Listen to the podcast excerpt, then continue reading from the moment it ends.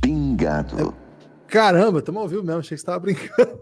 Bem-vindos aí, todos que estão chegando. Isso aqui é Chegou ninguém ainda, Guilherme, tá tranquilo. Pré-gravação, mas as pessoas ouvem depois, Lucas. Isso aqui já, já caí ah, nesse né? conto de, de achar que ninguém ouve depois. Fui cobrado por coisas que eu disse no começo aqui. Então, Imagina se as pessoas ouvissem o que o Draper falou, né?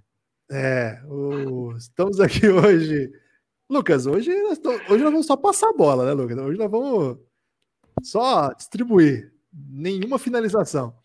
É isso, Guilherme. Hoje é dia de falar do Pelé, o maior jogador de todos os tempos, e eu vou ser algum jogador que jogava no meio ali, que reserva, na verdade, que entrava só de vez em quando e tocava a bola pro rei, velho. Então a gente tá cheio de convidado excelente aqui para falar sobre Pelé e o Guilherme, que é filho de dono de museu do futebol. Então, hoje meu dia aqui é de apreciar apenas. Nós estamos aqui hoje com dois grandes camaradas nossos e que toparam esse, esse convite mal toparam educado. Desafio, Guilherme. Toparam o desafio. Um convite mal educado porque foi feito no mesmo dia, né? Não pode convidar no dia das coisas acontecerem, né? Mas os caras são muito camaradas nossos, então eles toparam isso aí. Essa ideia foi do Lucas, né? A priori. É um momento raro do Lucas topando falar de futebol. Acho que foi porque o Flamengo ganhou do Corinthians e ele queria soltar isso aleatoriamente por algum motivo aqui. Então ele falou: vamos fazer o pingado. E caramba, hoje um dia sempre importante para falar de Pelé e um dia do aniversário do Pelé é sempre uma, uma honra falar desse maior nome da história do esporte, né? A gente é de outro esporte, mas o Pelé supera barreiras, supera qualquer coisa. E, poxa, estamos aqui com o Leandro Yamin, um podfather, né, Lucas? O Yamin é um podfather autêntico, né? Assim, o cara Sim. é o cara é founding father da, da, da podosfera que não tá aparecendo o nome dele aí, Guilherme? O nome de todo mundo, na verdade. Ah, Lucas, esse tipo de tecnologia a gente não descobriu ainda, Lucas. Essa... Ah, acho que tem que fazer isso aqui, ó. Ah, ah garoto. Cara, é, só a gente que não tem sobrenome, hein, Lucas? Você viu que a gente tá, tá se achando. E estamos aqui também com Vinícius Cabral, que para nós é o Don Draper, né, Lucas? A gente só chama ele de Don Draper, porque conhecemos o Vini e o Vini fazendo um convite é, publicitário pra gente. A gente falou, cara, esse cara é o Don Draper. Então, Desde então, tá aí com a gente o Draper. Se vocês ouvirem a gente chamando o Vinícius de Draper, é por isso. Lucas, já tem gente chegando aqui, mas preciso passar a palavra para os convidados primeiro. Yamin, muito obrigado aí por aceitar esse convite. Salve, Guilherme, Nepopop, Vinícius, quem está nos ouvindo, amigos e amigas. É, foi bom vocês falarem sobre não dar nenhuma finalização porque antes de vir gravar aqui com vocês, eu comprei um jogo novo de videogame chamado 2K21, um jogo, um jogo de basquete mais premiado, né? Do, do, do, e eu acabei de fazer cinco partidas e não consegui fazer uma sexta em arremesso. eu não sei, é, é, já que o público é o público aqui está mais familiarizado com o basquete, de repente alguém pode me ajudar. Eu não sei o que fazer. Eu só Guilherme é muito bom, né? O Guilherme é, é muito bom para você enfrentar que você vai conseguir fazer muitas cestas. Ah, é? É, eu sou... enterra... Eu nunca Com enterradas e arremessos livres eu consegui fazer cesta. Arremesso eu não consegui, foram cinco jogos. Eu não o sei qual é, é, o mecanismo, eu não sei o que fazer. Se você jogar com o Knicks, acontece isso mesmo, Leandro. Realista o jogo, né? joga... Ó, o pessoal tá já falando ali, ó. Acabei de ouvir o Yamin no pódio da Trivela e já emendei no pingado. Win-win. É, o Yamin. O Yamin tem... É mais legal assim, ó. Ah, boa, você foi bem nessa aí. E Vinícius Cabral, o nosso Draper, nosso querido Draper. Oh, a Vanessa tá me trazendo a, a xícara do Café Belgrado aqui, Lucas, que eu acho que ela tá achando meio ridículo beber no bico. É isso, viu? É uma crítica, não é, uma, não é ela sendo fofa, não. Mentira, meu amor. Grávida de nove meses. Guilherme, eu vou, vou te dar uma moral Ó, Vanessa, Ainda faz barulho, velho. Pronto, agora eu tô bebendo na garrafa. Tomei palavras duras aqui. Draper, Vinícius Cabral, pesquisador do Santos, podcast maravilhoso, Amigos do Urbano, que fez uma série sobre o Rei Pelé. Vamos falar bastante sobre o Rei hoje. Um prazer tê-lo aqui com a gente. Prazer é todo meu, Gibas. Já vi que me chamaram de Tyson Chandler aqui. É brincadeira ou não? Talvez não seja você, né? Pode ser, de repente, eu aí, meia altura. Acho que foi isso. Pode ser, pode ser. Cara, é um prazer estar com vocês. Os três são as maiores referências que eu tenho no meio do podcast. Vocês dois, Guilherme e Lucas, no basquete, e a mim, não só no futebol, como tantos outros assuntos. E vamos aqui, vamos falar do rei, maior de todos. A gente pagou Bolt. ele pra falar isso aí foi tipo quando, quando o cara fala: olha, se juntar eu, Bill Gates, a gente vai ter as maiores fortunas do mundo. Né? a gente entrou nessa aí totalmente distraído. Não é, cara. O, o, o, Yamin, eu acho que o primeiro podcast que eu vi na minha vida foi o meu time de botão. O meu time de botão é total inspiração pro, pro Amigos Urbano. E a série O Reinado, a série de vocês, no, do Café Belgrado sobre o LeBron é inspiração para a série do Pelé. Então, é, vocês são as maiores fontes do Amigos Urbanos, com certeza. Caramba. Lucas, agora a gente vai ter tá que continuar. Agora a gente faz uma pose aqui como se a gente fosse tudo mesmo aí, Guilherme. É, a gente vai. O, aliás, o time de botão tá também na Aurelo lá, junto Vou até ficar careca aqui igual o Draper agora, depois dessa moral que ele deu. Tem uma versão pocket, né, Leandro? Do, do time de botão lá na Aurelo, né? Na, na Aurelo a gente está com uma versão é, autoral do Som das Torcidas. Som das Torcidas. Eu, ah, Som das Torcidas, cara. Verdade. E o, o, o, o, time de botão continua sendo é, eu e o Paulo Júnior, e a gente teve o cuidado de colocar uh, exatamente meia-noite hoje uma edição nova com oito jogos que contam a primeira metade da carreira do, do Pelé. E Já foi devidamente ouvido. Que bom, que bom que tem. Espero que tenha, estido, que tenha estado à altura. Estar à altura do Pelé é meio que impossível, mas uh, a gente tem que contar a história, então a gente faz o melhor que a gente pode. É estranho falar do Pelé, viu? Porque de um lado a gente fica meio com medo de. Porque eu trouxe pro Palmeiras, né, meus amigos? E brinco com meus amigos. Brinco não, falo sério com meus amigos.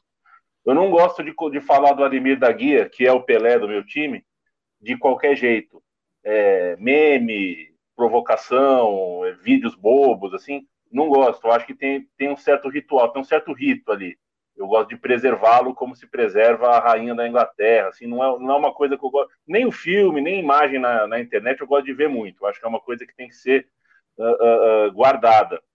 E o Pelé é muito mais, né? O Pelé é muito mais. Eu falei ontem no podcast da Trivela, aproveito que estou na frente de um Santista que fala de novo é, morro de inveja. Se tem uma inveja que eu tenho no esporte, é do Santista. E acho que os Santistas são muito generosos com a gente. Se eu fosse Santista, eu não conversaria com ninguém sobre futebol. ninguém. A pessoa começa a falar comigo, eu falo, irmão, Pelé. Pelé. É, Leandro, eu costumo falar que se eu tivesse visto, se eu tivesse vivo, né, nos anos 50, 60, eu ia ser insuportável. Certeza que alguém ia me bater, ia me linchar. É bem por aí. Ah, não fala comigo, cara, na boa. Pelé, Coutinho, Pepe, esquece. É, nós e aí, como é que a gente começa esse, esse assunto Pelé? Porque não dá pra gente chegar aqui e falar, ei, vamos falar do Pelé, né? A gente tem que ter um. Tem que traçar estratégia, senão a gente fica até o próximo aniversário do rei. Na verdade, pode falar do Pelé. E aí, que vamos falar do Pelé? Porque o Pelé é? dá para fazer. É, é alguns caras não. Esse, é, é possível fazer isso de alguns caras. O Pelé é um deles. Porque assim, por que, que dá para fazer? Porque é um cara que a gente nunca vai encerrar.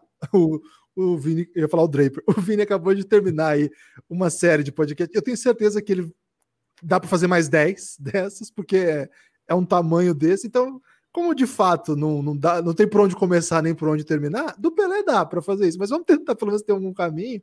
E eu, o Leandro já começou contando, né? Assim, o fato dele ser palmeirense. Eu sou corintiano, segundo consta o time do Pelé, e o time que o Pelé mais gostava de maltratar também. É um dos grandes motivos da nossa fila, não o único, mas um dos grandes motivos da nossa histórica fila.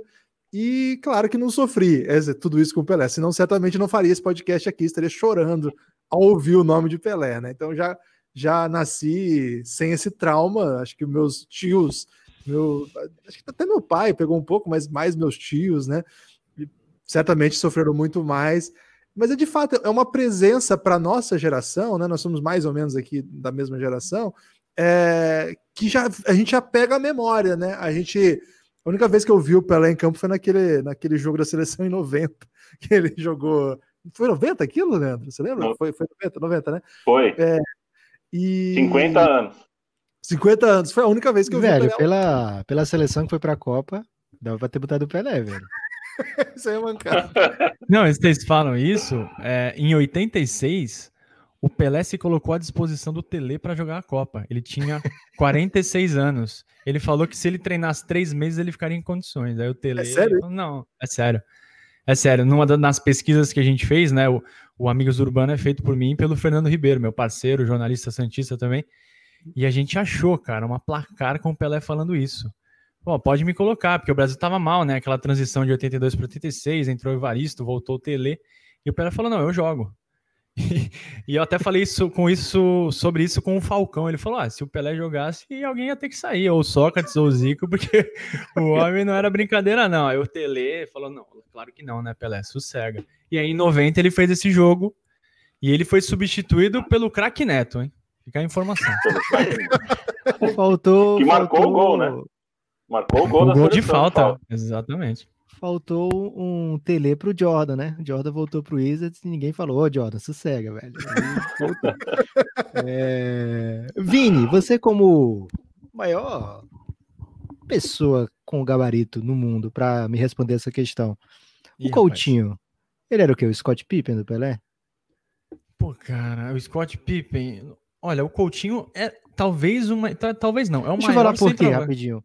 O, o, meu pai, ele fala, cara, o meu pai, ele morou, chegou a morar em Santos nessa época, né, do, do Pelé Coutinho. Uhum. Ele saiu do Nordeste com 18 anos, aí rodou o mundo loucamente. Acho que se ele fizesse um podcast ia ser demais, o podcast do meu pai, é, contando a, a trajetória da vida dele. E ele foi para Santos e viu e ficou fã do Santos, né? E ele via o Pelé e o Coutinho jogarem e as tabelas, né, Pelé e Coutinho, e ele disse que se perdia e que às vezes não sabia quem era quem e só sabia que a jogada era fantástica, né? Então muitas vezes ele colocava, cara, o Coutinho tá quase do nível assim, desse nesse jeito aqui, como às vezes as pessoas falam do Pippen também, né? Não, ele é quase do nível do Jordan, se não fosse ele, é, o Jordan não conquistaria tudo que ele conquistou. E eu queria, nesse aniversário do Pelé, saber do, é, de você, grande especialista, o tamanho do Coutinho, velho, porque é um nome que eu adoro, Coutinho. Pelo menos esse Coutinho, né? O, o atual uhum. não tá tão bem. Cara, foi uma, foi uma ótima relação. Eu acho que, é que a gente tem que olhar por, por, por dois caminhos, né? O Pippen não foi só um fiel escudeiro do Jordan, né? Ele era um parceiro. Claro que o Jordan é o melhor de todos, então o Jordan acaba sobressaindo. O mesmo com o Pelé. O Coutinho fez mais de 300 gols pelo Santos, foi o maior, maior parceiro do Pelé, o melhor parceiro do Pelé, e ele chegou num nível absurdo. O Coutinho é jogador de seleção, jogador de Copa do Mundo. E ele só não fez mais porque o Coutinho tinha muito problema com a balança, igual a mim. Ele tinha muito problema com a balança e ele, não, não, ele tinha muitos problemas de lesão também. Mas o Coutinho foi o maior parceiro do Pelé, eternizou as tabelinhas com o Rei e podemos dizer que ele foi o Pippen do Pelé sim. Seu pai Caramba. brilhou nessa aí, então. O... Brilhou demais. O Pepe tá coçando a cabeça agora, né? Será que eu sou o Paxton?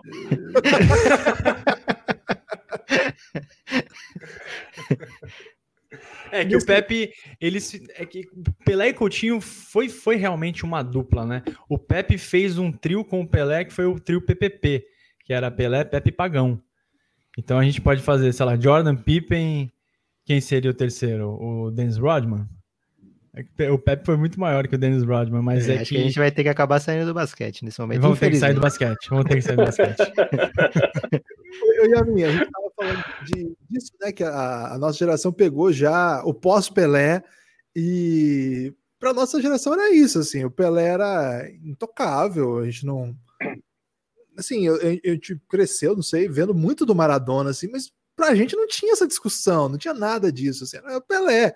E e com o tempo, assim, a, a impressão que eu tenho é que, é pra, pelo menos para nossa geração, é que o, o, o, é tão intocável assim que, pelo menos assim, esse debate não chega, né? Talvez as próximas gerações começam a colocar um pouco mais. Como é que foi, assim, na, na, na sua seu crescimento como torcedor, fã de futebol, né? Que a gente acompanha seu Twitter aqui. Você era uma criança que desenhava estádios, imagina, né? Isso.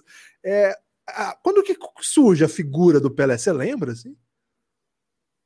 É, quando que surge, eu não sei, não, não, vou saber exatamente dizer, mas acho que sempre esteve, é, pelo menos em, em uma expressão é, é, é abstrata, né? É, a, a palavra, a imagem do Pelé, só que, para quem nasceu, eu nasci em 84, mais ou menos como todos nós aqui, um pouquinho mais, um pouquinho a menos. É, então, a infância que eu tive, na, primeiro, foi com o Maradona é, é, ocupando um espaço no imaginário muito forte. Isso, é, é, é, essa coisa do Mida, da, da, mitologia do futebol, era ocupada por ele, claro. Só que para quem viveu, quem era moleque nos anos 90, lidou com um Pelé que não era tão bacana. Né? Era um Pelé um pouco desgastado. Eu acho que foi uma época não muito boa para a imagem do Pelé. É, a coisa do Pelé com a Xuxa, é, eu, eu, me recordo disso, entendeu? O Pelé com a Xuxa na TV, uma coisa que para mim era um pouco artificial, era um pouco pitoresco, era é, o Pelé do lado do Galvão Bueno também não, não me passava simpatia, as pessoas na minha casa, os adultos da minha casa não não respeitavam. Foi mais ou menos o que eu falei agora há pouco, sabe? O Pelé tinha que aparecer só na boa, só em situações realmente. Tinha aquela Pelé, do, enfim... do fale com seu médico, eu falaria, né? É, e aí a propaganda do. A propaganda do, do, do daquele cartão de Mastercard, né? Ele aparecia também. Enfim, a, a imagem do Pelé naquela época primeira metade dos anos 90 estava um pouco desgastado, e aí na minha infância virou, apareceu o Edinho, goleiro do Santos, e aí era o filho do Pelé, e aí o Pelé meio que aparecia como um, um, uma ramificação, um apêndice ali da, da, da, história, da narrativa do Edinho. Então, é, era um pouco puxado, foi um pouco puxado. Os anos 90, é, acho que foi, se tem uma época aí que a, que a imagem do Pelé não foi tão bem cuidada, foi nessa época. E casou com a minha uh, com, com, a minha molequice, né? Então, é, acho que demorou um pouquinho para eu realmente entender, falando, não, peraí, é, tudo isso aqui é o Pelé, sabe? É, é, cada vez que eu vou no estádio, cada vez que eu jogo bola no quintal, cada vez que eu tô dormindo, eu sonho com futebol, é o Pelé, o Pelé tá ali, né? É, na minha infância eu não tinha essa percepção, um pouco porque é, eu acho que o Pelé passou por uma fase da vida dele que ele não soube cuidar muito bem é, é não soube se preservar muito bem. Foi, uma, foi uma, uma época com a figura dele um pouquinho desgastada demais. Mas isso é uma percepção minha, né? De repente eram os meus parentes que eram muito corneteiros, então reclamavam quando ele aparecia na TV, é, no Cacete Planeta, por exemplo, enfim. É, então demorou um pouquinho para eu, eu, eu entender e, e, colocar. Né, eu sou maradonista, eu tenho uma tatuagem do Maradona na perna, é, é, amo Maradona porque vi, porque testemunhei. Então demorou um pouquinho, foi um pouco tardia essa percepção de que é, é antes de maradonista e antes de futebolista, eu sou pelezista e o Pelé é, é, mesmo que eu não saiba, mesmo que eu não queira, ele tá em cada pedaço do, do, do meu afeto pelo futebol. Para um Santista, Vinícius, como é que foi? Você é 84 também, Vinícius? Sou 8-4, nós quatro, né? Caramba, isso, nós, nós quatro, e o Lebron. Dá nome de livro isso, hein? Nós estamos no grupo. Hein? Essa classe é demais. É, como o Lebron, estamos numa forma exuberante, né? Nossa senhora. A, ca a, careca tá igual. Ô, Vini, para quem, pra quem era Santista, eu imagino que pô, a, sua, a sua geração de Santista deu uma sofrida boa, hein, Vini? Pra, pra, até vocês é, não vamos falar sobre esse título, ainda mais como motivo agora para não Sim. falar daquele título, Sim. mas até aquele título, a, a, geração de Santista da sua idade sofreu muito. Então eu imagino que a figura do Pelé, assim, era, era um negócio diferente do Leandro, certamente. Não, com certeza, porque é o seguinte, o, o 84 foi o título paulista, né? Em cima, em cima de vocês, né, Gibas? Pra variar, do né? Chulapa. E eu sou a fila, né? Porque o Santos ficou 18. Eu sou é, o menino da. A gente brinca, os meninos da fila, né? E aí o Santos foi campeão em 2002, eu, quando eu tinha 18 anos, quebrou a fila. Teve título da Comembol, teve título do Rio São Paulo, mas a gente se considerava na fila ainda. A minha relação com o Pelé é um pouco diferente, porque até pelo meu ambiente, eu sou de Santos, né? Eu nasci em Santos, eh, meus pais são de Santos. E... Seu escrito na praia? Meu escritório é na praia. Ok. Voltou a ser na praia. Ele era no, ele era em São Paulo até um mês atrás, voltou a ser na praia. Ok. E o meu, meus pais santista, então o ambiente era o oposto do Yamin. Então o Pelé sempre foi venerado, mas eu concordo com essa visão do Yamin sobre o desgaste da imagem do Pelé. O Pelé é um cara que nunca se furtou a dar, dar opiniões. Ele estava na coletiva para falar de futebol, perguntava Pelé, e a Não, e a Coronavac? Ele vai lá e fala. ele, sai, ele sai falando, entendeu? E, e o Pelé, para mim, cara, eu não vou, não vou precisar o ano. O Santos treinava na vila, o Santos não tinha CT. Não tinha CT, mas treinava na vila. E minha mãe me levava para os treinos. E um dia a gente estava chegando na vila, pertinho de casa, aqui do lado, e o cara saiu correndo e falou: o Pelé tá no Didi, que é o barbeiro. E aí a gente foi até o barbeiro, o Pelé tava lá cortando o cabelo, tipo, sozinho, assim. Aí foi eu e minha mãe. Caramba. Eu tava com um bonezinho do Santos, aí ele foi lá, assinou tal, não tinha foto, não tinha nada, né? Em 92, 93. E, cara, aquele dia eu guardo até hoje. O cara, ele tem uma aura diferente, é um negócio maluco, né? Tem, tem até uma iluminação. Você olha pro Pelé e fala, caramba, parece que não é de verdade, assim, sabe? E, mas o ambiente que eu cresci era totalmente favorável. E aí, mais ainda, né? Quando eu fui crescendo, ficando adolescente, o Santos não ia sendo campeão. Então era sempre lembrado os títulos anteriores, 84, 78 e a era Pelé principalmente. É, o autógrafo uma... do Pelé. Pode falar, Leandro. Só para. Só pra, é, é eu, eu, eu, citei exemplos midiáticos, mas acho que é importante. Eu, eu, não ia citar, mas me arrependi. Eu acho que é importante citar, né? Que em 95 Pelé é, se associa ao governo do Fernando Henrique Cardoso. Então ele é ministro. Isso, isso também faz com que né, a, a, imagem acabe entrando num rame-rame ali é, diferente. E em 96 ele tem o caso do DNA com a filha, que também ele é alvo de muitas críticas. Então, é, é, acho que precisa pontuar. Quando eu digo que a década de 90 foi uma década é, um pouco baixo astral para o Pelé, tem um pouco disso, assim, né? É, ele aparece nos jornais e na, na, na TV com, com, assuntos que não são o, assunto do, do, Pelé festivo, né? Que a gente deveria estar tá falando sempre. É, eu ri quando o Draper falou o Pelé tá no Didi, porque eu achei que ele, o Pelé tava no Didi eu mesmo. Também. Que de repente mas, ele apareceu no, no programa. Mas teve filme dele. Né? Mas já tiveram, né? Os trapalhões do rei do futebol. Depois que, depois que o Didi era amigo do Draper, eu fiquei confuso, totalmente confuso. Aliás, é, é essa cena, Lucas, não sei se você é. lembra dessa cena dele do filme, aquela cena me assombrava, cara, nos tempos, assim, o goleiro do meu time pegava um pênalti, eu morria de medo, porque a, a cena do filme, quem não assistiu, o, Acho que era o Pelé que vai pro gol. Acho que, acho que era isso, posso estar errado. Mas o Pelé pega um pênalti, o Didi vem abraçar o Pelé, ou alguém, e põe a mão na bola. Aí o juiz dá outro pênalti. E eu, eu, eu lembro dos goleiros do meu time pegando pênalti, e eu ficava morrendo de medo de alguém botar a mão na bola por causa disso. Assim, até hoje, quando alguém pega o pênalti, eu fico meio atento se alguém não vai botar a mão na bola. Desculpa, Lucas, o que, que era engraçado? Não, é engraçado porque, assim, eu fui saber que o Maradona era bom depois, velho. Porque quando eu tava crescendo em casa, o meu pai sempre falava, o Maradona não ganhou do Zico, nenhum jogo do Zico. Então, para mim, era inquestionável que, assim, não tinha internet como é hoje, né? Era inquestionável que todo mundo achava o Zico muito superior ao Maradona, que é o certo, né? É, e depois que eu fiquei grande, é que eu fiquei, caramba, o pessoal gosta do Maradona, como assim ele nunca ganhou um jogo do Zico, nem no Boca, nem na seleção? Como é que ele pode gostar do Maradona? Então, é, não tive essa mesma relação do Yamin com o Maradona. Agora, Draper, você que é um um grande especialista e mais do que isso, né? Você estudou profundamente para fazer uma série maravilhosa lá no podcast Amigos do Urbano, que terminou hoje, né? Na, na, no aniversário do Pelé, vocês lançaram o décimo episódio. Ainda não ouvi toda a série. Estratégico, mas... hein? É, é mas o tanto que eu ouvi. E eles anunciaram no primeiro episódio, tá, Guilherme? Não foi assim, ah, que coincidência. Eles é... anunciaram no primeiro episódio que ia acabar no aniversário é, de 80 anos do Pelé. É, você, como falou, né? É de Santos, a família toda sempre adorou o Pelé, sabe todas as histórias, e certamente você escutou e escuta muitas mentiras ou clichês sobre o Pelé. Quais você mais escuta, assim? Porque tinha uma que dizia, não, ah, mil gols, mas metade é no exército. Aí tem, é, tem vários rolês desses. Quais você é, tira, manda o jovem tirar da mente que não é bem assim? Cara, essa é uma história que me irrita bastante. Vamos, vamos só esclarecer de primeira o exército. O Pelé tem 13 gols, contando seleção do Exército e o batalhão que ele defendeu em Praia Grande. Porque quando ele virou profissional, ele não tinha 18 anos ainda. E ele não. Oh, você acha o Recoba melhor que o Maradona, né, Popop? Cara, você já viu o gol do Recoba que ele faz contra o Lecce, velho? Que isso?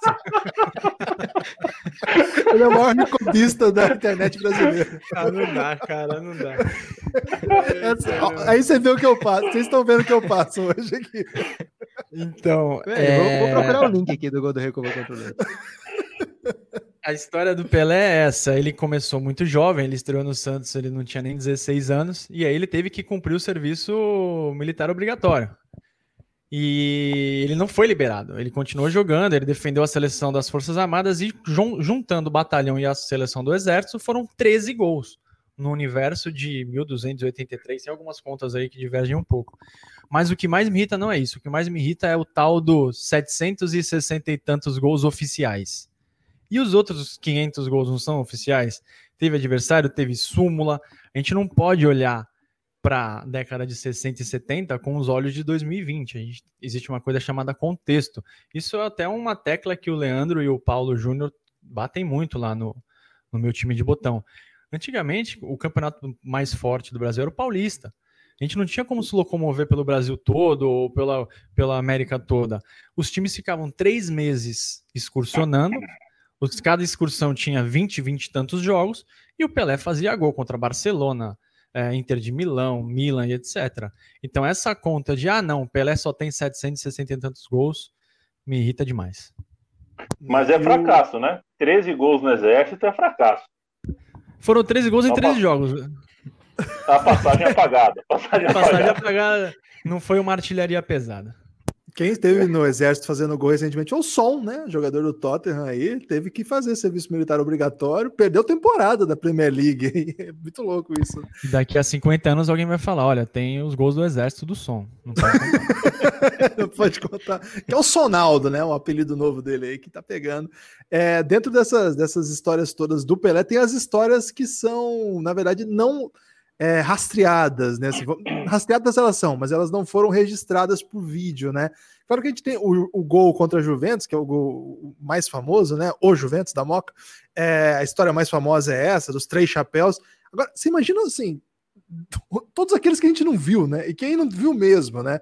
É, eu conto sempre uma história, acho que eu não contei em podcast isso, é, mas eu, conto, já contei para o Vini essa quando o Santos veio jogar em Maringá e ficou 10 a 1 cara.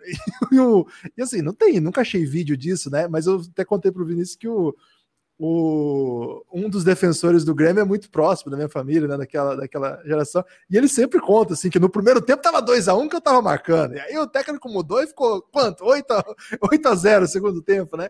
E assim, esses amistosos todos assim, é, eram coisas que, na verdade, é, reuniam cidades para ver. Eu estou falando de uma cidade do interior do Paraná muito pequena. Hoje Maringá está um pouco maior, mas ainda é pequena. Mas na época era muito pequena. Então, o Santos, ao mesmo tempo que tinha isso, de excursionar pelo, pela Europa e enfrentar esses grandes esquadrões, ele também excursionava pelo Brasil, levando o Santos para todos os cantos, assim, né? É, é, um tipo de sociedade. Ô, Leandro, assim, como que vocês fazem lá para contar essas histórias?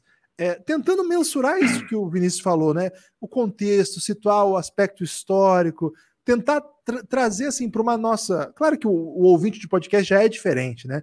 Já é diferente, por exemplo, do Twitter, já é diferente do, do cara do, que assiste TV na, sei lá, no SPN, Sport TV, que, que assiste a Fox, então, meu Deus do céu. Então, assim, é, mas mesmo assim, qual que é o, é o trabalho de conseguir situar para as pessoas o que era o futebol? Porque isso que nós estamos falando aqui era de uma relevância impressionante. Isso aqui era, era acontecimento do ano em alguns lugares, assim. É, hoje a gente, vê, a gente vê times europeus dando parabéns para o Pelé, recuperando o recorde de jornal lá da cidade, né? Frankfurt acho que fez isso, outros, outros também fizeram. Então, como é que é o trabalho que vocês fazem para conseguir reconstituir um pouquinho disso, assim, Leandro?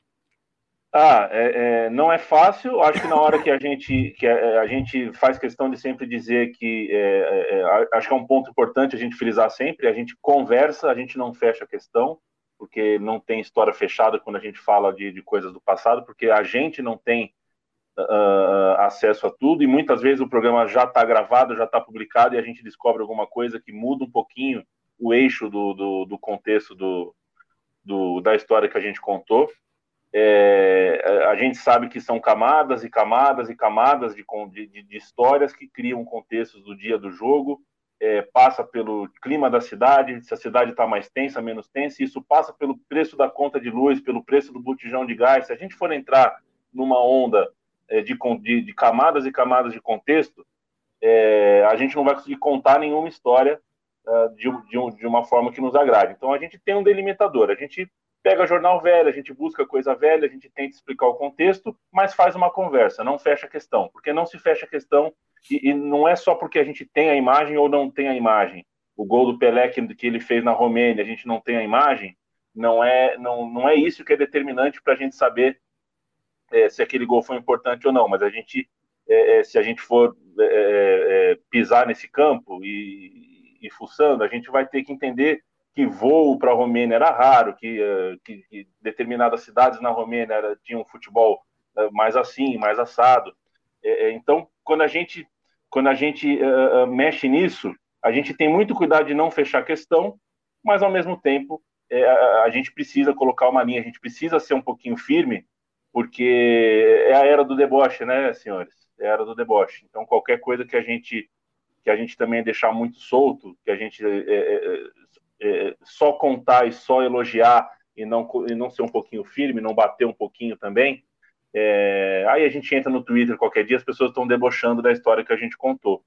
Eu acho um absurdo que a gente não considere que, que esse país foi forjado é, é, na taça e não na liga. Né? A gente tem é, a história de campeonatos estaduais, a história do campeonato nacional de seleções estaduais, é, a história de combinados, a história das excursões.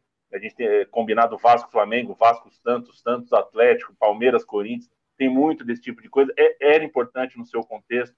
Todas essas, todos esses pedacinhos de história servem para gente porque na hora que a gente vai que, que, a gente vai contar uma história sobre o Chelsea de 59, a gente entra na internet e toma um choque, porque é, é o registro da história do Chelsea de 59, aquela a liga, os jogos da liga, as pontuações, que é o que, que faz parte da cultura deles, é muito bem preservado. E aí a gente pode vir aqui contar é, colocando uma carga muito muito generosa, de muito respeito para o 59 do Chelsea e não para o 59 do Santos, e não para o 59 da Portuguesa, não para o 59 do Palmeiras. Porque a liga de 59 continua sendo mais ou menos a mesma liga até hoje. E o futebol brasileiro se transformou muito. Então, ou, ou, ou a gente considera isso, ou a gente vai acabar se, trabalhando contra nós mesmos, né? contra, o nosso, contra o nosso próprio contra a nossa própria história. A nossa história tem é, uma porrada de contradição, você não vai conseguir explicar para uma pessoa lá de fora o que é o nosso, o que é o nosso cenário de futebol amador, o que é o nosso cenário de futebol em alguns lugares, alguns rincões, futebol de praia, que é muito forte em alguns lugares. A gente praticamente reinventou algumas vezes a ideia de futsal. O nosso futebol de campo tem camadas e camadas, divisões e divisões, profissional, pré-profissional. E, e, ou, a gente, ou a gente leva a sério a, a, a, a pesquisa para conseguir entregar para as pessoas uma coisa que é bonita, é legal, é, é, motivo de festa, mas também precisa ser colocada como uma, como uma carga crítica, ou a gente acaba sendo massacrado por essa coisa da internet, do rolê, do quem tem mais, quem tem mais. É, eu, Palmeiras, o Vinícius Santista, a gente sofre é, é, quando alguém pergunta para a gente, mas e essas Taça Brasil aí, são brasileiros? Esse Robertão aí é brasileiro? E a gente tem que responder sim ou não. E eu me nego a responder sim ou não. A Taça Rio é mundial? Eu me nego a responder sim ou não. Eu acho que vocês sabem qual é a minha resposta sobre ser sim ou não, se você quiser é, é defini-la só em sim ou não. Mas é reduzir, é, é, é, reduzir o debate, porque você vai falar, falar, falar e depois fala sim ou não, a manchete é sim ou não, é. e não a história inteira. Então a gente tem que contar a história inteira, explicar o que foi a Taça Brasil, explicar que não faz sentido o Brasil ser tricampeão do mundo em, 50, eh, em 58, 62 e 70 e a gente chegar aqui e falar, não, nunca teve um campeonato nacional antes. É, não, teve. Tá, mas é diferente do 71, é. Como 87 também é. Como a João Avelange de 2000 também é. é a gente está vivendo momentos hoje que fazem parte de contextos que vão precisar ser explicados lá na frente. Eu, quando eu vou precisar explicar para o seu filho, Guilherme, que vai nascer, meus parabéns, estava pertinho de nascer. É, vou precisar explicar para ele daqui a um tempo, é, quando alguém falar na escola dele que a João Avelange não valeu em 2000. Vou ter que explicar o que foi o São Caetano indo da terceira divisão para a primeira, o que significava aquilo. A gente precisa ter um pouquinho menos de preguiça para contar essas histórias. É. E as pessoas têm muita preguiça de contar coisas dos anos 50, 60, 70. Caramba, ia, isso foi uma aula. Falando. O Yamin falando, Guilherme, quem não concordar pode se retirar aí da, da live. é, quase que eu escrevia a manchete assim, enquanto ele tava falando, né? Yamin diz, Palmeiras tem Mundial. E aí eu ia printar e botar na, no Twitter Mas me contive, é, porque eu queria agora falar com o Vini sobre outro... É o Robertinho, porque o Santos fugiu do Grêmio Maringá. Tem essa história aí, hein? Tem. Tem essa história não, aí. O, mas o não é essa que eu vou perguntar, não. Ok, ok. É, esse ano, a gente, além do de uma temporada de O Reinado e além da, do podcast da Majestade do Amigos do Urbano, a gente teve outro documentário também, Guilherme, de igual relevância, que foi Last Dance, né? É, sobre Michael Jordan. E a gente viu lá foi muito focado no documentário o aspecto mental do Michael Jordan, é, o jeito que ele pensava, o jeito que ele processava as informações, a, a, maneira muito competitiva dele de pensar. As pessoas vão achar que o Clyde, Clyde Drexler é melhor do que eu se eu não esmagá-lo imediatamente. As pessoas vão achar que, sei lá, o Dan Major vai ser um craque se eu não fizer 80 pontos nele agora, nesse momento. E eu queria perguntar de você que viveu a vida inteira ouvindo sobre o Pelé e pesquisando agora sobre o Pelé. Como era o Pelé mentalmente? É, se ele tinha essa. Como era essa gana dele por vitória? Acho que o cara, para fazer mais de mil gols, certamente ele tem esse esse, esse, fogo interior, né, essa competitividade absurda, é, conquistar tudo que ele conquistou é, de se tornar um, um, grande, né, se tornar o rei do futebol, ser aclamado para chegar nesse ponto, ele tem que ser especial também mentalmente. Nos seus, nas suas pesquisas, você conseguiu mais ou menos traçar um perfil do Pelé é, do jeito que ele, sei lá, que ele pensava, como é que ele agia em campo? Você conseguiu fazer esse mapear o DNA do Pelé? Sim, Sim, cara, ele tinha, ele tinha essa, esse espírito que a gente viu no Last Dance, Last Dance do Jordan, né? Aquele espírito de eu sou melhor. Ele, ele tem a fome, né? O Pelé entrava para fazer, para ganhar, e o Pelé tinha um agravante que ele era um atleta, enquanto os outros eram jogadores. Então, o Pelé, eu chegava no final dos jogos, o Pelé estava inteiro, inteiro fisicamente, sobrando, voando. Por quê? Ele se preparava mais que todo mundo. O Pelé chegou a fazer aula de karatê no Santos, para vocês terem uma ideia. Então ele fazia de tudo para tirar proveito. O, o, o Yamin, ele sabe, ele, ele, acho que ele contou no, no podcast dele.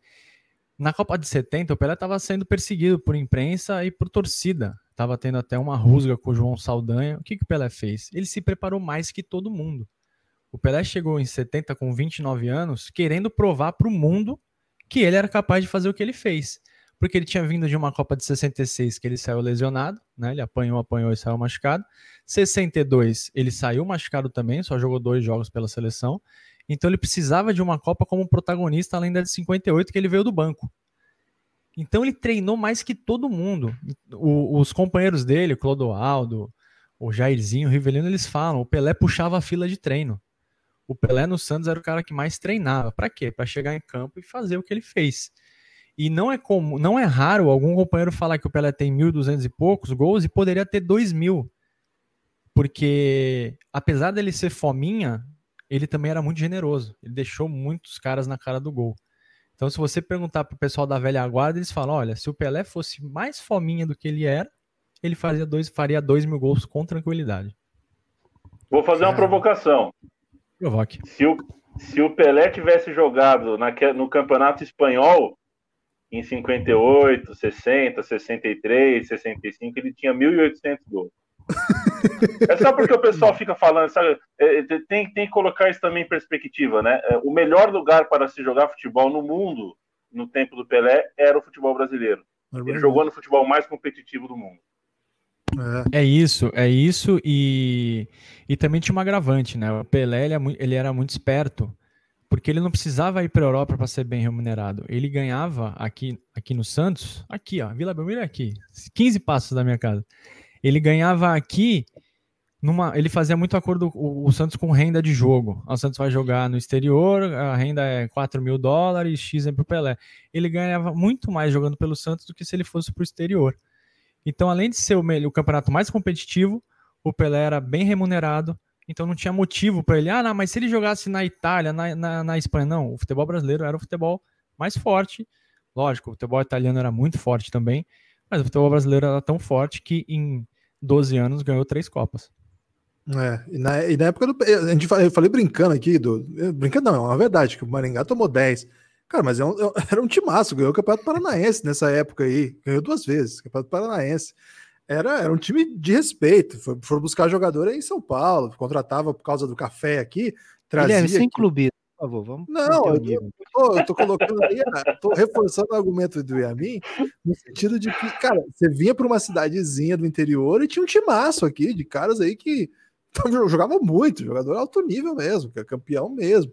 Então, esse é um ponto importante mesmo, porque o, a, a essa imagem, né, do, de novo, é anacronismo, né, de emprestar uma impressão do nosso tempo, e certamente hoje, assim, a gente não tem muito carinho pelo futebol que se joga no Brasil, por muito, assim, com toda razão. É, é, é, tenebroso, é muito difícil você sair de uma rodada do Brasileirão feliz, assim. É, é, praticamente impossível. Mesmo que seu time ganhe, você fica meio triste, assim. É uma, é uma dor que, assim, você ganhou, mas o que, que te custou isso? Custou a minha vida. Porque é, é, os jogos são modorrentos, é desastrados, é... Então, é, pra, hoje é muito fácil, assim, né? Você fazer projeções de qualquer nível, assim, e, e colocar mesmo, o, calçar o no, nosso lugar menor na história, etc. E acho que o Pelé, acho que, até quando eu falei com o Yami mais cedo, ele falou assim que o Pelé deixa ele é, o fanista, estranhamente o fanista, né?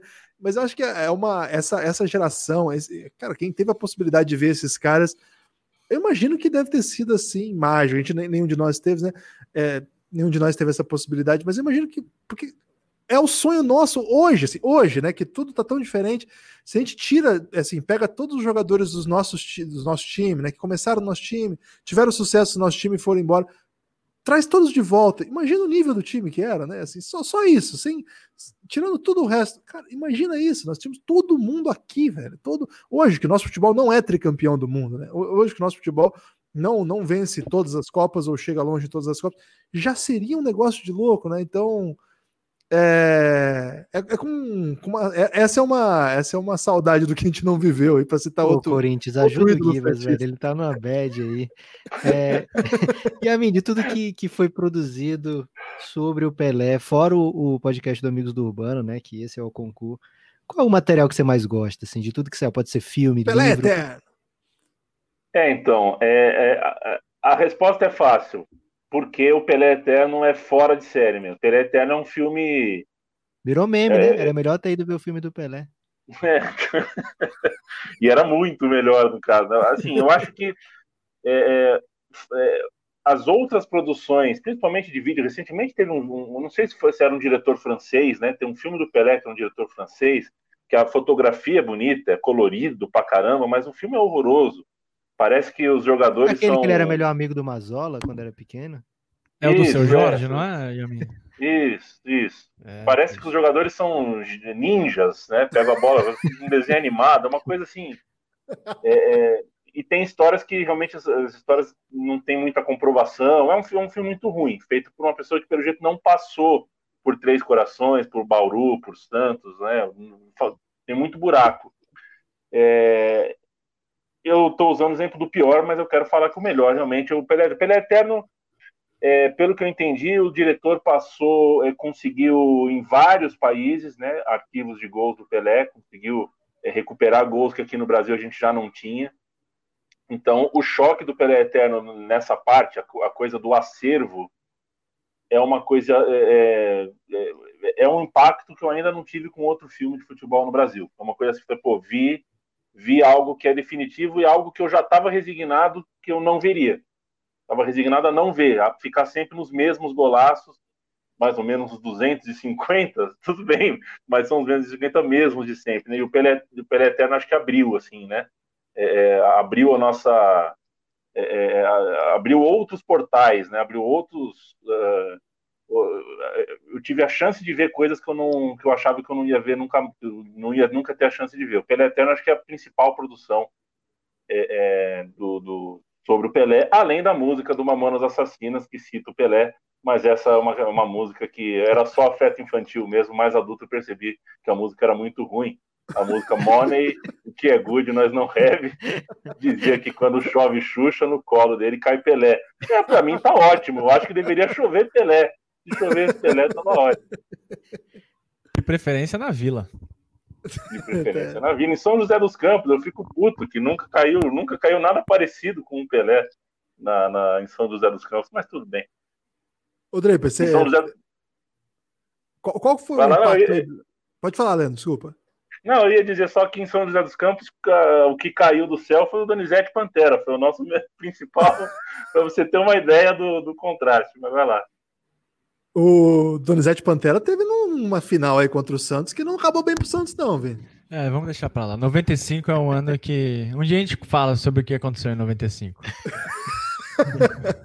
Ô, Vini, mas fala aí assim o seguinte: é uma, uma maneira de contar a história do Pelé, e foi a maneira que eu aprendi, eu acho, muito por. por acho que eu cresci numa época que não tinha TV a cabo, acho que tinha TV a cabo, mas não era uma coisa muito presente, canais de esporte mesmo, é só lá por 95, não é?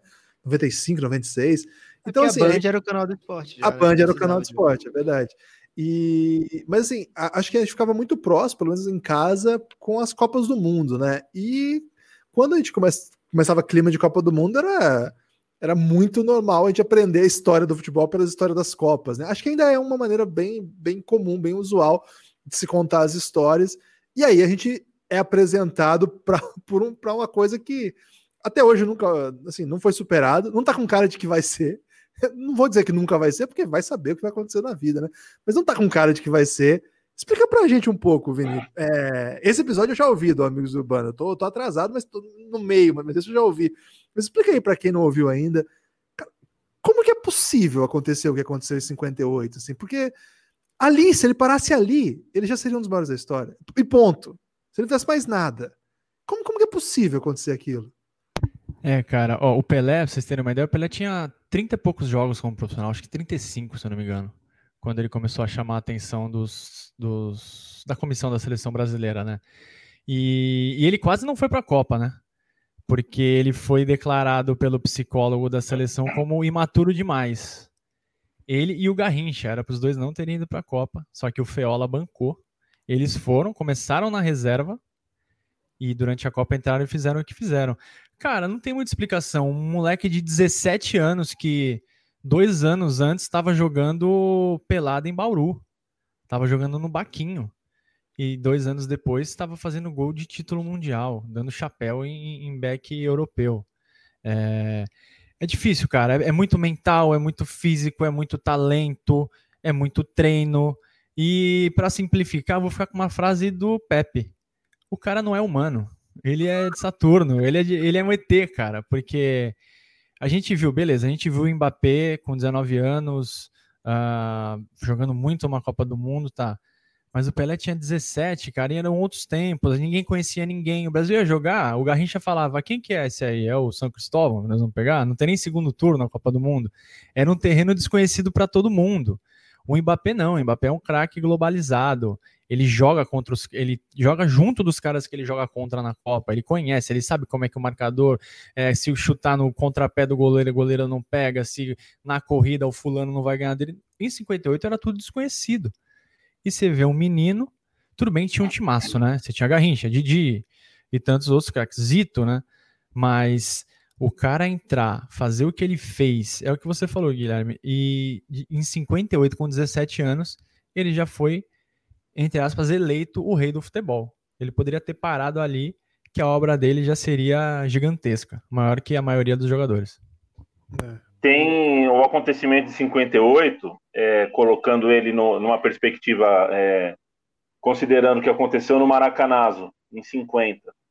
É, o futebol brasileiro não se conformando com aquilo, né? o futebol brasileiro entra em parafuso com aquela derrota, tanto que cria competições, inclusive de clubes, para tentar fazer com que o Maracanã é, tenha, né, a, a, a, Taça Rio é mais ou menos isso, é uma tentativa de você fazer um brasileiro dar uma volta olímpica lá de qualquer forma, e a Copa de 54 o Brasil passa tão feio, né?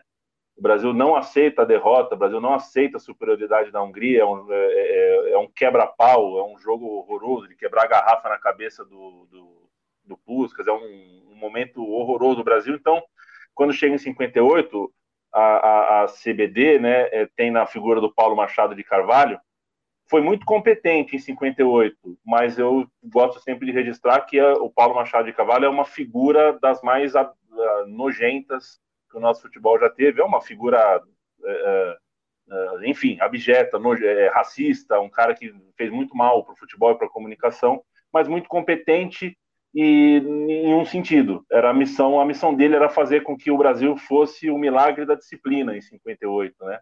Ele conseguiu implantar algumas coisas ao redor da seleção que acabaram virando, inclusive, é, é, uma praxe depois, né? É, é na, na, na, na, seriedade da cartilha, ele tinha uma cartilha para CBD, e uma das, das partes dessa cartilha era isso: um dentista dedicado, um psicólogo dedicado, um teste psicotécnico, uma, uma rigidez. Né? O Brasil sempre foi o campo da disciplina, para o esporte do Brasil sempre namorou com a disciplina, né? É, e o Paulo Machado de Carvalho é, foi um dos que patrocinou essa ideia de que o, o, cidadão lá que cuidava do teste psicotécnico, ele tinha o poder de entregar um relatório para o técnico e falar, ó, tem dois caras aqui que não, não vai dar para jogar. Um é o Pelé, o outro é o Garrincha. É...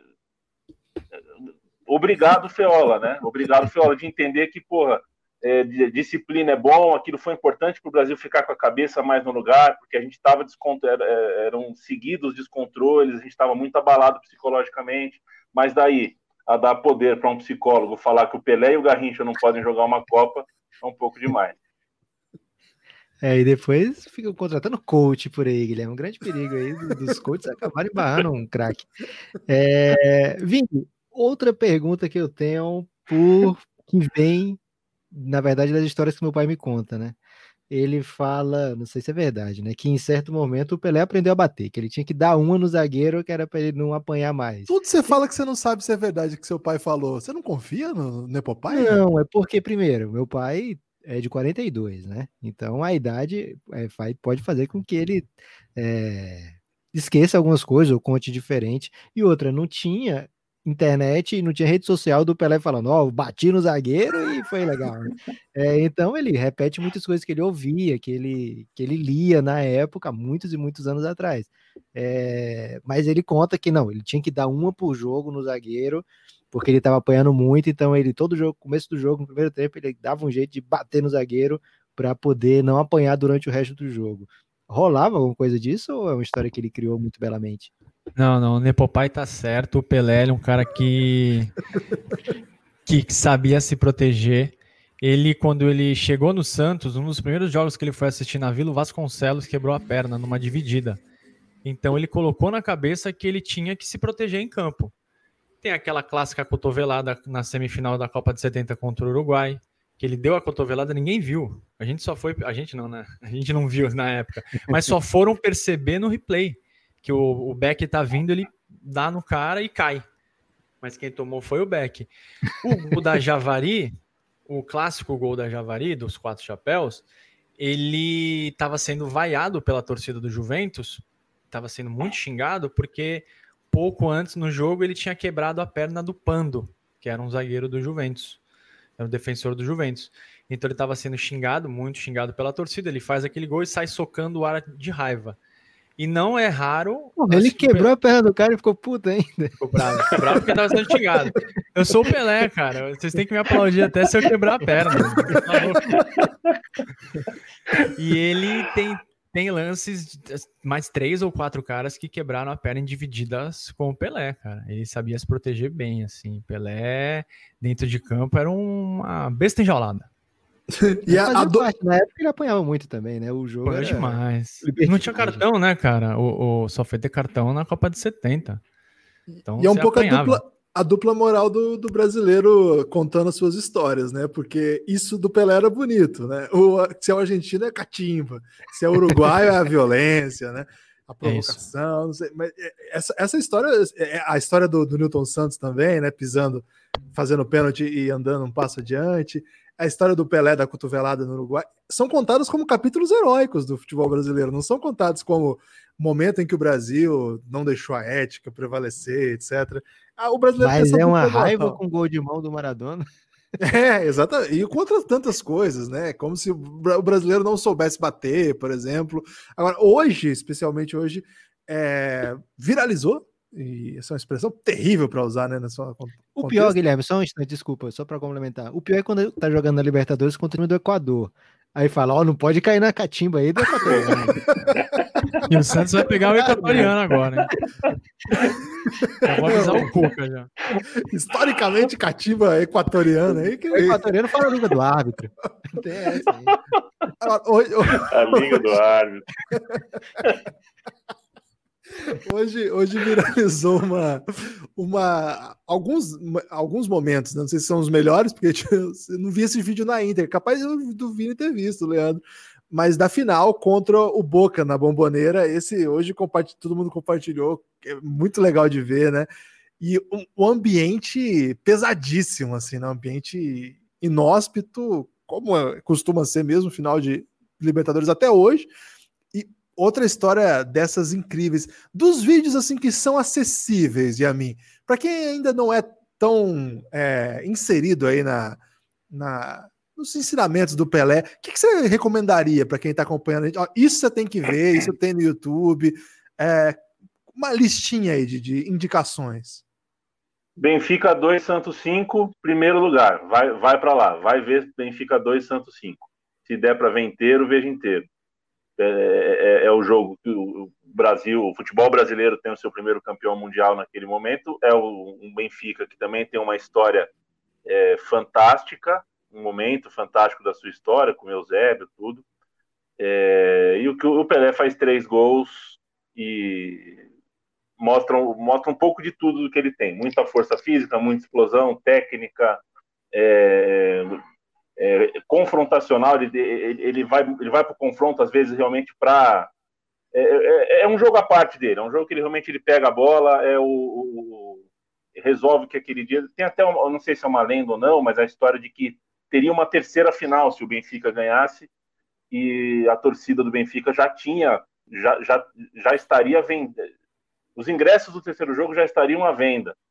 E isso irritou muito é, os jogadores do Santos. Parece que não sei se é lenda ou não, mas tem isso, tem essa história de que o Pelé é, jogou tudo aquilo por causa dessa, dessa raiva, mas acho que não era necessário. Esse é o jogo que eu, que eu, que eu realmente coloco. Benfica 2, Santos 5. Melhores momentos da Copa de 70, porque aí eu acho que tem uma. A Copa de 70 tem uma coisa interessante sobre o Pelé, que é o, o, o a celebração, inclusive, da imperfeição. Né? O Pelé faz, o Pelé imortaliza três não gols, né? É, então, é, é, a defesa do Banks de cabeça, é o chute diante do meio de campo e é o drible da vaca no Marzukiewicz, que vai para fora. São três bolas que seriam gols antológicos, não foram gols e ainda assim são históricos. Então, eu acho que ali, até pela qualidade das imagens, já colorido, já com narração, uma narração mais. Né, você tem mais de uma opção, inclusive. É, ver a Copa de 70 eu acho que também é pesado infelizmente a gente não tem jogos, muitos jogos na íntegra, né, à disposição. A Copa de 58 é interessante. Esses dias eu assisti, no começo da pandemia, né, que passou muito jogo na televisão, e com 15 minutos eu tava, eu, eu, eu gritei na tela, e minha mãe até apareceu assim, falou, que isso? Porque eu falei, toca a bola, Garrincha. Porra, toda hora ele pegava e não tava dando certo. Ele acabou fazendo dois gols em duas jogadas muito parecidas, gols do Vavá, né?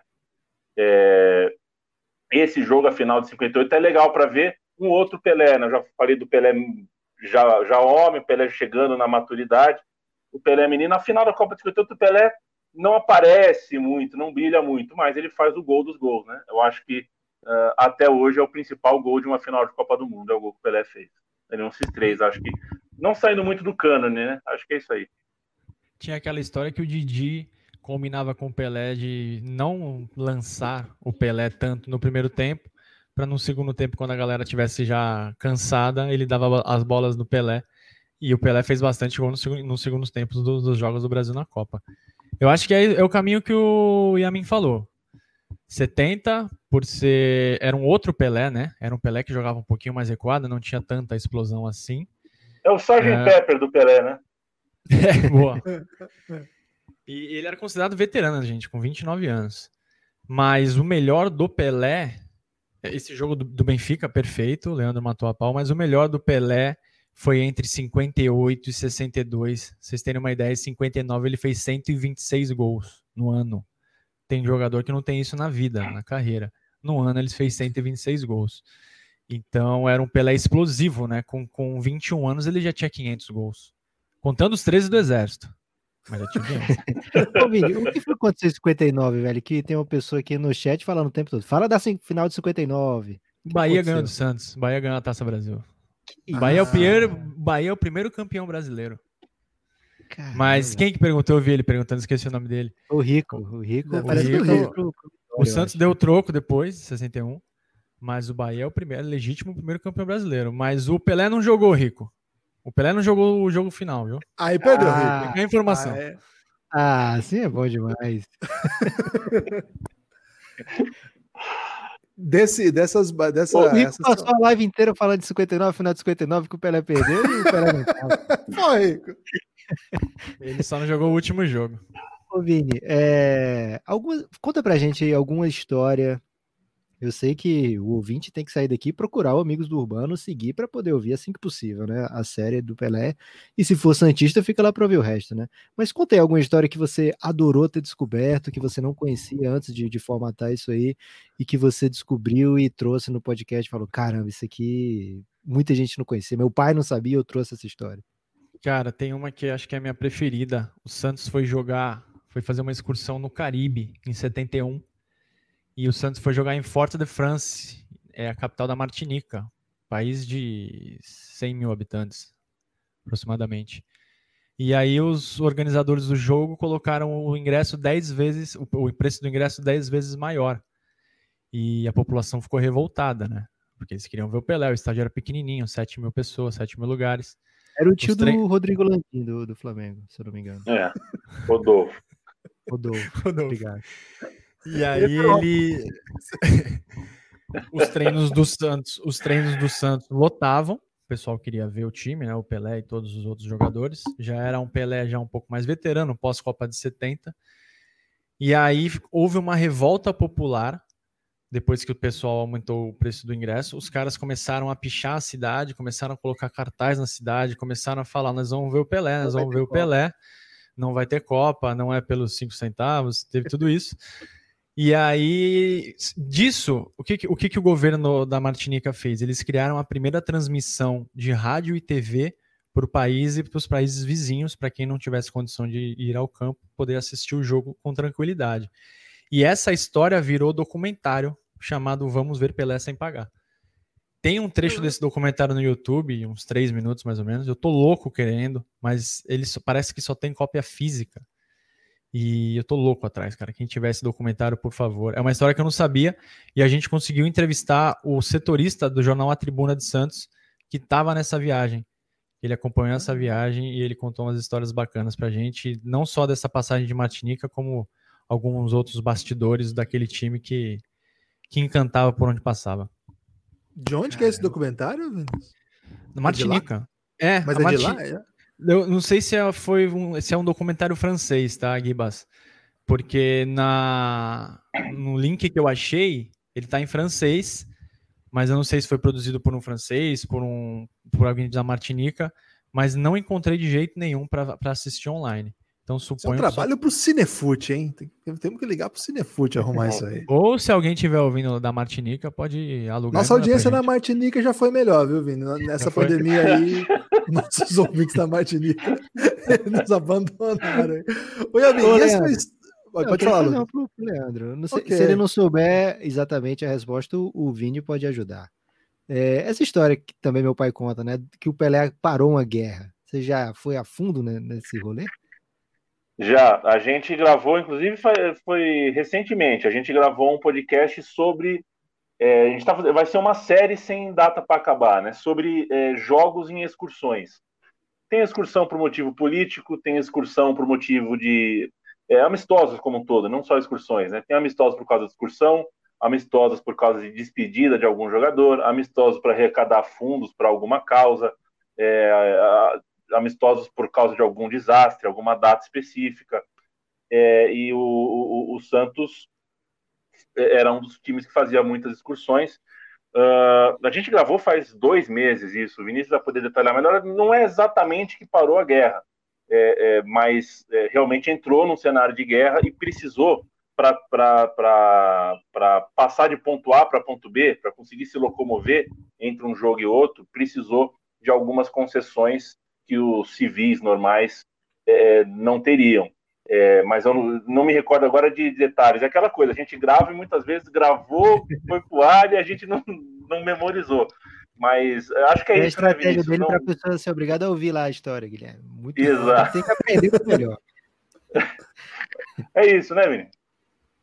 Isso. Uh, foram duas passagens, né? Eu acho que a gente tem que contar. É óbvio, do ponto de vista de pesquisa, né, do pesquisador. Eu sou pesquisador, não sou historiador, não, não fiz faculdade de história, mas dos historiadores, dos pesquisadores. Não, não, o Santos não parou a guerra, não é que estava tendo, tava tendo tanque, explosão para lá e para cá, o Santos chegou e parou. Não. Existia um conflito entre o Congo e a República Democrática do Congo. E o Santos, para atravessar do ponto A para o ponto B, como o Leandro falou, ele teve que, os governos tiveram que entrar em um acordo para o Santos poder atravessar o rio, o rio Congo, que cortou, cortava os dois países, que corta os dois países, para poder atravessar em paz. Essa é a história oficial e, obviamente, que a torcida canta que só o Santos parou a guerra. Isso é, isso é óbvio. É o que tem que ser cantado pela torcida, mas do ponto de vista histórico, foi isso. Havia um conflito, tinha tanque na rua sim. É, aqui no Brasil também tem tanque, hein? tem que ficar o registro. Mas a história é essa. E na Nigéria também aconteceu algo semelhante. O Santos estava em Kinshasa, agora vai me falhar se estava em Kinshasa ia para Brazzaville ou se estava de Brazzaville para ir para Kinshasa. Ah, não, você não pode chegar aqui sem essa Vini, como é que você sabe? Eu posso abrir aqui o roteiro do programa? Eu vou anular tudo isso aí e vou ficar com a história do meu pai, velho. Não gostei da resposta. E aí teve que, de novo, fazer acordo para o Santos poder sair tranquilamente. Mas se você conversar com os jogadores, Coutinho, Coutinho não mais, mas o Coutinho, o Lima, o seu Pepe, eles falam. O, de Nigéria, o avião teve que ir apagado, é, eles tinham que dormir no, no, no, hotel com tudo apagado, porque o bicho estava pegando no país mesmo. Mas foi isso, foi um acordo para o Santos poder seguir a viagem em paz. Um jornalista chamado Gilberto Marques, que era da Tribuna, ele foi o único jornalista que acompanhou o Santos nessa excursão. Então, todos, todos é, é, os depoimentos dele, tudo que ele registrou depois, é, é, foram muito importantes. A história da Nigéria era a guerra do Biafra, né? É, que, que, foi uma guerra civil é, ali na região. E se não me recordo agora, mas acho que era um amistoso porque, assim, uma coisa é a gente pensar, é, o Santos entrou num território de guerra ali, é, mas saiu de Santos já sabendo disso, né? Mereceria críticas, talvez, mas o Santos não sabia, né? O Santos já estava na África, acho que estava no Moçambique, deveria acabar no Moçambique a excursão, alguma coisa assim, e já no meio da excursão recebeu uma oferta para continuar, para prolongar um pouquinho mais a sua excursão, e aí entrou nessa, nessa, nessa zona literalmente de guerra. E eu confundi, tá, gente? O Brazzaville e Kinshasa são as cidades do Congo e da República Democrática do Congo, tá? É, eu tava, a informação certinha. Dá pra ficar a informação certinha. E a da Nigéria é isso que o Yamin falou, assim, a, a, guerra de Biafra. E isso que ele falou é muito verdade. O Santos saía para fazer 20 jogos quando, e voltava com 30. Era uma coisa impressionante. E o, o salário do jogador. Era, era a partir das, dessas discussões. Como é que era? Já tinha fechado um valor? Tinha comissão? Santos foi muito enrolado pelos empresários, né? Os empresários que fechavam os jogos aqui, muitos enrolaram o Santos.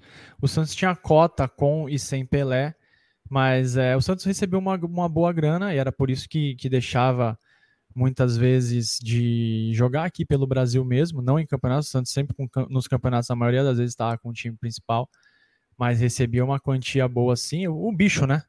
E o Pelé ganhava uma fatia um pouco maior do bolo. É. Lucas, deu uma hora já de conversa. É, é o rei merece ah. muito, ah. Guilherme, mas uh, as pessoas aqui em casa também merecem. Então, vamos encerrando aqui a live, pedindo, claro, sempre o destaque final e dizendo que o Vini pode falar o que ele quiser, o tempo que ele quiser e na hora que ele quiser, ele encerra a participação dele aqui. Ele vai poder falar depois, Guilherme? Ou agora é o destaque final final? É o destaque final. É, na verdade, como a gente falou no começo, né? O Pelé, a gente começa e não vai terminar, e nunca vai terminar. E, e o Yamin fecha a questão também, que eu tô, tô com ele nessa. Fechei a questão é... com ele. Fechou questão que não fecha questão com o Yamin. É, vamos botar em bloco aí e não fechar questão. É, então, de fato, assim, já, já quando a gente teve essa ideia, era mesmo para trocar uma ideia e, e, foi uma doideira. A gente falou: vamos chamar o Yamin, vamos chamar o Vini, que os caras manjam muito, muito mais que a gente aqui, a gente só distribui. E, poxa, a ideia também, né, alimentar o que o feed do Pinga. Nem abriu podcast aqui, Lucas. Começamos a conversar aqui, nem teve nada. Então, do jeito que tá aqui, eu vou botar lá. É, e, de fato, é um, é um convite aí para que a gente faça outras conversas dessas. Mas antes, passar a palavra, claro. Vini, esse é o seu destaque final. Isso significa que você vai falar o que você quiser, pelo tempo que você quiser, mas é a última vez. Então, responsabilidade. Responsa, hein? Não, cara, é, acho que falar do Pelé é uma honra. É, sempre que eu for chamado para falar com vocês, pode falar até do qualquer jogador do Knicks aí. Pode falar qualquer um, eu venho para falar. Ainda mais do Pelé, eu falo Pantera, com o maior prazer. Não, Donizete Pantera, Pantera, você não Donizete Pantera, Túlio Maravilha. Ó, tem três caras que eu não falo. Donizete Pantera, Túlio Maravilha e Márcio Rezende de Freitas. Desses três eu não falo. E o Camanducá, é? Camanducá eu falo. Camanducá, ele, ele, ele era para ter uma estátua na vila, se não fosse o Márcio Rezende. ele fez o gol do título. Okay. Ele fez, fez o gol do título, ia tirar o time da fila. Então foi uma alegria, uma honra, cara, poder falar com vocês três. Com aqui é Pelé, Garrincha e Recoba. Que trio. e, meu, uma satisfação imensa. Falei, vocês são inspiração total para mim, assim, cara. É o reinado é, é primoroso. Meu time de botão é fantástico. Next Dance é sensacional. O, o Yamin já falou uma vez, fala, ouvi vocês dois falando sobre qualquer assunto é bom. Que então tá isso? tá aqui, tá aqui no meio desse, desse de vocês três aqui para falar do Pelé ainda, cara. O que, que eu poderia pedir mais de uma sexta à noite no meio de uma pandemia? Não dá. Caramba. o, o único problema que você causou pra gente é que nós vamos ter que fazer uma versão dessa aqui do Botafogo agora. Então nós vamos trazer o Rob Porto aqui. A gente vai do E não falar do, do Garrincha, Sérgio Manuel. É, Sérgio, Manuel menino da, Sérgio Manuel, menino da Vila. Vamos ter que falar desses caras todos aqui, porque você causou raiva aqui nos Botafoguenses no chat. Então você acabou causando essa, essa, essa responsabilidade nossa aí. Vini, Mas valeu eu... demais. Valeu vocês. Não tem nada pode falar, pode falar. Não tem nada contra os Botafoguenses. A birra é contra o, o apitador daquele dia, o assoprador de apito. E contra o Honda? Você tem uma coisa contra o Honda? Nada, nem contra o Honda, nem contra o E-Honda, não tem nada contra. Botafogo é um, é um gigante do futebol brasileiro. Agora você ficou de bem com a galera. Claro. E a mim, seu destaque final, você fala o que você quiser aqui e você é o Podfather, então você pode tudo. É, já disse para vocês que é, eu gosto de ouvir vocês dois sozinhos, né? Eu acho que você, vocês vocês, o entrosamento de vocês é o melhor que eu conheço na podosfera. Que então, isso? quando eu, quando eu interfiro no entrosamento de vocês dois e falo entre vocês dois, eu acabo me sabotando. É, mas é um prazer, ao mesmo tempo, estar aqui falando com vocês, falar de Pelé. Semana que vem tem uns 60 anos do Maradona, podem me chamar também se quiserem. É, e para. Eu queria contar duas histórias rapidinhas sobre, sobre o Pé. Uma é, sobre o Pelé, né? Indiretamente. Uma tem uma figura. Eu trabalhei quatro anos com Carnaval. Eu era assessor de imprensa do evento, né? Do, do, do Carnaval aqui em São Paulo e o, o cara que cuidava da torcida jovem, uma escola de samba estava nas últimas divisões, tal, era o Cosmo. O Vinícius com certeza conhece o Cosmo Cid, um, cara é, Cosmo é, é, eu não sei, não é difícil de explicar. Um cara tinha uma voz de trovão, um jeitão, assim, uma, um cara muito engraçado, mas ao mesmo tempo um pouco intimidador, assim, um cara, um figurão, um senhor, e ele sempre passava na minha mesa, falava, ô jornalista, tal, e pegava o meu lance, começava a ler o lance na minha mesa, que eu sempre comprava o lance, tempo que a gente, né, moleque. E não, num belo dia tinha uma propaganda da Golden Cross, e o Pelé estava com a camisa de todos os 12, 13 maiores clubes do Brasil na propaganda, dando soquinho com a camisa de todos os times. E ele começou a andar de um lado para outro na minha sala, assim. Aí eu fiquei olhando para ele e ele começou. O Negrão não podia fazer isso. Isso aí o Negrão não pode fazer. Eu falei, que foi, Cosmo? Não, não, não. Isso aqui o Negrão ele me mostrou a foto, né? Eu falei, puta merda. Aí E, e foi, ele foi crescendo a raiva dele, ele, aí ele saiu da minha sala, eu fiquei ouvindo ele na outra sala, falando: o Negrão tá de palhaçada, pô. Alguém tem que falar com o Negrão. Isso aí não pode. Camisa do Palmeiras, do Corinthians. eu falei, caramba, é verdade, é uma propaganda só, né? Mas, cara, pro Santista, pro, pro um cara como ele, que é um velhíssima guarda, assim, é um cara. Ele viu o Pelé com, com as camisas dos rivais, ele ficou louco da vida, assim. E aquele dia eu entendi que é, é, coisa, tem coisa que é sagrada, né? E o Pelé não deveria ter feito aquela propaganda. E já mais tarde, recentemente, indo para a Copa América, fui ver o Messi no Mineirão. Eu estava aqui em São Paulo, fui ver o Messi no Mineirão. Usei o serviço chamado BlaBlaCar, né, que é um serviço de caronas. Não sei se vocês já pegaram esse serviço. É, você é um aplicativo que você pega carona com pessoas desconhecidas. Foi uma pessoa do meu lado que era um mineiro ciclista, não, não, não sabia nem que estava tendo Copa América. E a, e no banco de trás um, um, um pai e um filho argentinos, uma criança e um pai argentinos indo para o jogo também. A gente começou a conversar muito. Eu mostrei minha tatuagem no Maradona, a gente fez amizade na hora, tal. Ficamos falando de futebol. O motorista não, nem sabia que ia ter Argentina e Paraguai na cidade dele. E uma hora o carro passou por Três Corações. Eu comecei a explicar. Falei: ó, prepara a câmera, que a gente passa agora por Três Corações. É a cidade onde nasceu o Pelé. Aí o pai, né, já pô, já falou pro moleque, já ficou na janela, assim. E eu expliquei que o Pelé nasceu em Três Corações, foi para cá, como meio que contei a, a infância do Pelé. É, e que tem uma estátua, na entrada da cidade tem uma estátua, de gosto duvidoso, mas uma estátua do Pelé, uma, um monumento grande, assim. É, enfim, passamos por Três Corações e a, a, a, nunca vou perdoar a insensibilidade do motorista que passou a 140 por hora, não deu para tirar foto. Ele, ele cagou e andou para a estátua do Maradona, para Três Corações e a foto do argentino não, não saiu. Valeu demais, gente. Falar do Pelé é sempre um prazer. Acho que é um dia que a gente tinha mesmo que soltar um pouquinho a musculatura, festejar, porque tanto não só nós que gostamos de futebol, mas acho que sobretudo os santistas, pelo que a gente está vivendo, e principalmente os santistas nos últimos dias, com essa associação horrorosa com o caso Robinho, com, com a gente sabe o que é amar um time, o que é ver o nosso time é, é, é na mão e na boca de gente que não, não merece, que não vale, né? Então, até para isso, eu acho que serviu a sexta-feira de hoje, para a gente é, dar uma limpada um pouquinho no ar e festejar o que vale a pena. No caso, o legado do, do Pelé. É, obrigado demais, Leandro. Santos é muito maior do que quem está fazendo isso com esse time. É uma história maravilhosa e que vai continuar sendo escrita. Talvez não agora, não por esses dirigentes, não por essas pessoas, mas muito em breve. O Santos é muito grande, o Santos não para de produzir talento. E, poxa, o Vini tá lá do lado, Lucas. Então o Vini tem que ficar feliz. A gente tem que deixar o Vini feliz. Olha, olha como ele fica feliz. E a mim, gênio, parabéns pelo trabalho, postaram aí. E é demais mesmo. Lucas, que privilégio a gente teve hoje aqui de trazer esses caras. A gente tem que fazer podia isso. Ser melhor, Guilherme. É, podia ser um pouquinho melhor, porque eu esqueci de fazer duas perguntas e Você agora vai... a gente já passou o destaque final, eles não podem mais falar nada, mas eu só vou deixar no ar perguntas que seriam que a gente pode. Sério que você vai fazer isso? Discutir na próxima. Eu queria saber do Vini quem é melhor mesmo, se é o Pelé ou o Neymar, que tem esse debate. E a outra, e a outra que eu queria fazer. Esse debate é tá qual, bombando, Lucas.